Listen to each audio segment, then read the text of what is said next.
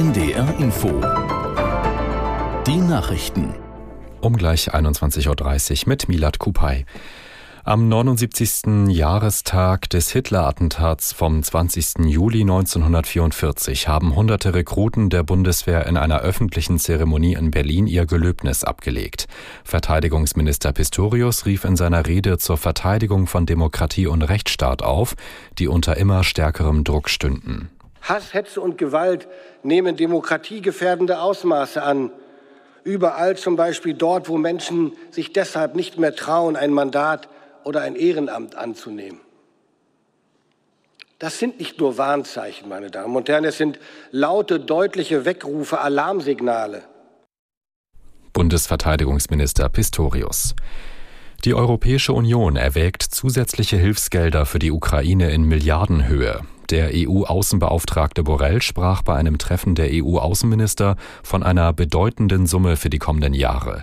Aus Brüssel Stefan Überbach. Die EU muss nach Ansicht ihres Chefdiplomaten Josep Borrell die russischen Angriffe auf die Getreidesilos und Hafenanlagen in Odessa mit einem deutlichen Ausbau ihrer Militärhilfe für die Ukraine beantworten.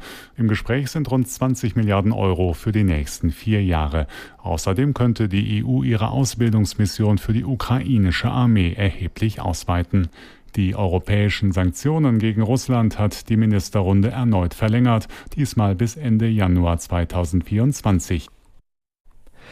Bundesgesundheitsminister Lauterbach sieht beim möglichen Milliardengeschäft mit Krebsinfusionen Handlungsbedarf.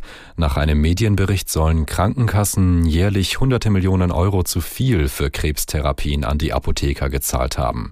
Palina Milling berichtet aus Köln. Die hohen Gewinne der Spezialapotheker seien kein haltbarer Zustand, erklärte Bundesgesundheitsminister Karl Lauterbach im Interview.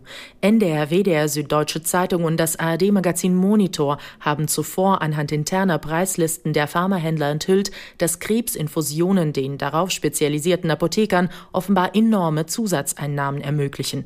Diese entstehen durch zum Teil hohe Preisunterschiede. Apotheker können nämlich Wirkstoffe für Infusionen mit Rabatt einkaufen, bekommen von den Krankenkassen Krankenkassen aber oft höhere Preise dafür erstattet. Das Wetter in Deutschland wechselnd bewölkt, im Nord- und Südwesten sowie in der Mitte teils Schauer, Tiefstwerte 17 Grad in Rheinhessen bis 9 Grad in Templin. Tagsüber Sonne und Wolken im Wechsel, nachmittags verbreitet Schauer, Höchstwerte 17 Grad auf Sylt bis 27 Grad in Regensburg. Und am Sonnabend im Alpenraum und im Norden Schauer und Gewitter, sonst auf trocken 18 bis 28 und am Sonntag im Nordwesten andauernde Regenfälle, nach Südosten hin freundlich bei 18 bis 30 Grad. Das waren die Nachrichten. Hier geht es jetzt weiter mit dem zweiten Teil des Podcasts Weltraum Wagner. Weltraum Wagner. Der Podcast zum Thema Raumfahrt mit Dirk Wagner und Oliver Günther. Es geht um das Thema, wie werden wir hier unten auf der Erde unabhängig von Energieimporten? Wie machen wir Strom, ohne dass wir die irdischen Ressourcen weiter verheizen? Und wie kann ich nachhaltig, ich persönlich mag das Wort halt nicht so gerne, weil es nicht so viel aussagt, man muss es immer mit Leben füllen, aber wie können wir nachhaltig unsere Energie erzeugen? Und kann die Raumfahrt einen Beitrag dazu leisten? Also da geht es nicht drum ja, wir machen alle Kraftwerke hier unten auf der Erde aus und kappen alle Windräder, sondern als zusätzliche Option. Die Idee ist über den Daumen 50 Jahre mindestens alt. Es gibt Studien aus den 70er Jahren, wo wir gleich auch noch mal was zu hören werden, wo das mhm. schon mal durchgedacht wurde. Das Prinzip ist immer das gleiche. Ich schicke einen relativ großen Satelliten rauf in die Umlaufbahn, also am besten auf eine geostationäre Bahn in 36.000 Kilometern Höhe ungefähr. Da befindet sich dieses Kraftwerk dann über demselben Punkt vom Boden aus gesehen und ich kann eine stabile Verbindung zum Boden aufbauen, denn das ist ja wichtig. Ich muss ja die Energie, den Strom irgendwie auf die Erde kriegen. Es ist also immer dieses Prinzip. Dort oben wird das Licht der Sonne in elektrischen Strom umgewandelt mit Solarzellen. Kennen wir von der Erde.